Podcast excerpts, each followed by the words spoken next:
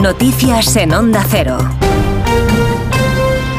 Buenos días. La Junta de Fiscales de la Sala analizan hoy, el informe del fiscal del Tribunal Supremo Álvaro Redondo que no ve indicios para investigar por terrorismo al expresidente catalán Carles Puigdemont en la causa de Tsunami Democratic, como propone el juez de la Audiencia Nacional Manuel García Castellón. El fiscal del Supremo defiende que no hay terrorismo ni concurren indicios racionales de criminalidad contra Puigdemont, así que solicita devolver la causa de Tsunami al juez de la Audiencia Nacional para que continúe con la instrucción.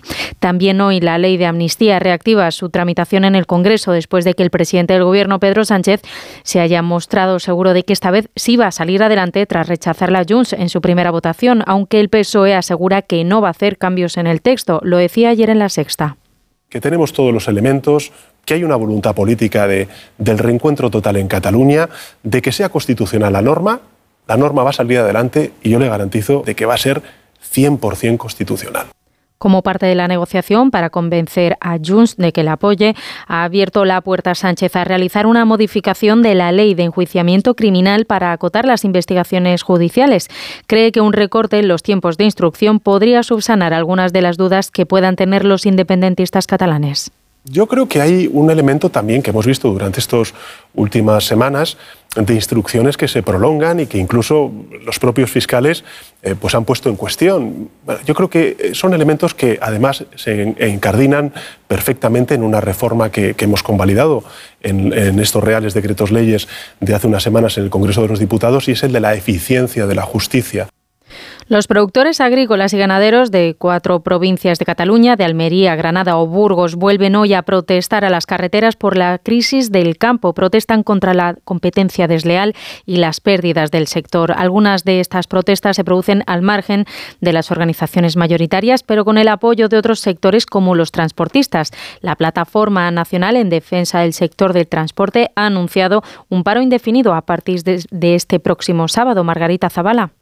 Esta plataforma no es la mayoritaria del sector, que es la Confederación Española de Transporte de Mercancías, pero sí que aglutina a pequeñas empresas y autónomos que en marzo de 2022 consiguieron paralizar el país.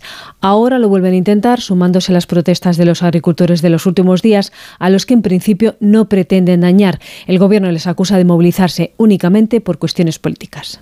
El juicio a Dani Alves, acusado de violar a una joven en una discoteca en Barcelona en diciembre de 2022, afronta hoy su segunda jornada.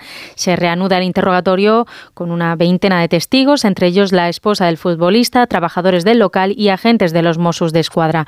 Este lunes ha declarado a puerta cerrada la presunta víctima que ha ratificado su versión, la prima y una amiga que estuvieron con ella.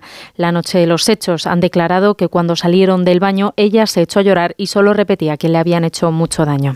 En otra línea de asuntos, los rectores de las universidades españolas denuncian la desinformación e improvisación de seguridad social sobre la gestión de las altas de los estudiantes en prácticas. Temen que el sistema colapse ante la situación de incertidumbre y abandono que sufren de la Tesorería General. Jessica de Jesús. Los rectores denuncian que se han puesto al frente del proceso de cotización de los estudiantes en prácticas como acto de responsabilidad y de protección a todos ellos ante la falta de información que reciben por parte de la seguridad social. Temen que esta incertidumbre haga colapsar el sistema y recalcan que muchas empresas están retirando su oferta de prácticas formativas. Ante estas dificultades, la Seguridad Social se reunirá con ellos en los próximos días. Y en Reino Unido, el Palacio de Buckingham ha comunicado que el rey Carlos III ha sido diagnosticado de cáncer, aunque no han revelado qué tipo de cáncer padece, han descartado que sea de próstata. El monarca ha cancelado por el momento su agenda y ha decidido hacer pública su enfermedad, ha dicho para evitar especulaciones y que se pueda y que pueda contribuir a la comprensión de todos los afectados por esta enfermedad. Y en la actualidad deportiva, en fútbol hoy arranca la semifinal de la Copa del Rey con el encuentro a las 9 entre el Mallorca y la Real Sociedad. Ayer el Sevilla ganó al Rayo Vallecano 1-2 en el último partido de la vigésimo tercera jornada de Liga de Primera División. Eso ha sido todo por ahora. Más información a las 6, a las 5 en Canarias. Síguenos por internet en ondacero.es.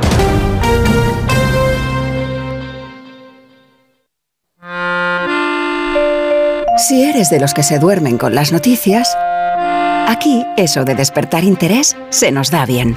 Nos acompaña Pedro Sánchez. He tratado siempre de, cumplir con mi palabra. ¿Y por qué nos ha mentido tanto entonces, presidente? Señor Núñez Feijóo, buenos días. ¿Está usted insinuando que la dirección de correos ha tenido algún interés en que no se repartieran a tiempo los votos por correo? Pocos se atreven a preguntar lo que todos queremos saber, pero en Onda Cero contamos con más de uno. Si escuchar lo mismo de siempre te cansa, despiértate con Alsina. Más de uno con Carlos Alsina. De lunes a viernes desde las 6 y siempre que quieras en la web y en la app. Onda Cero,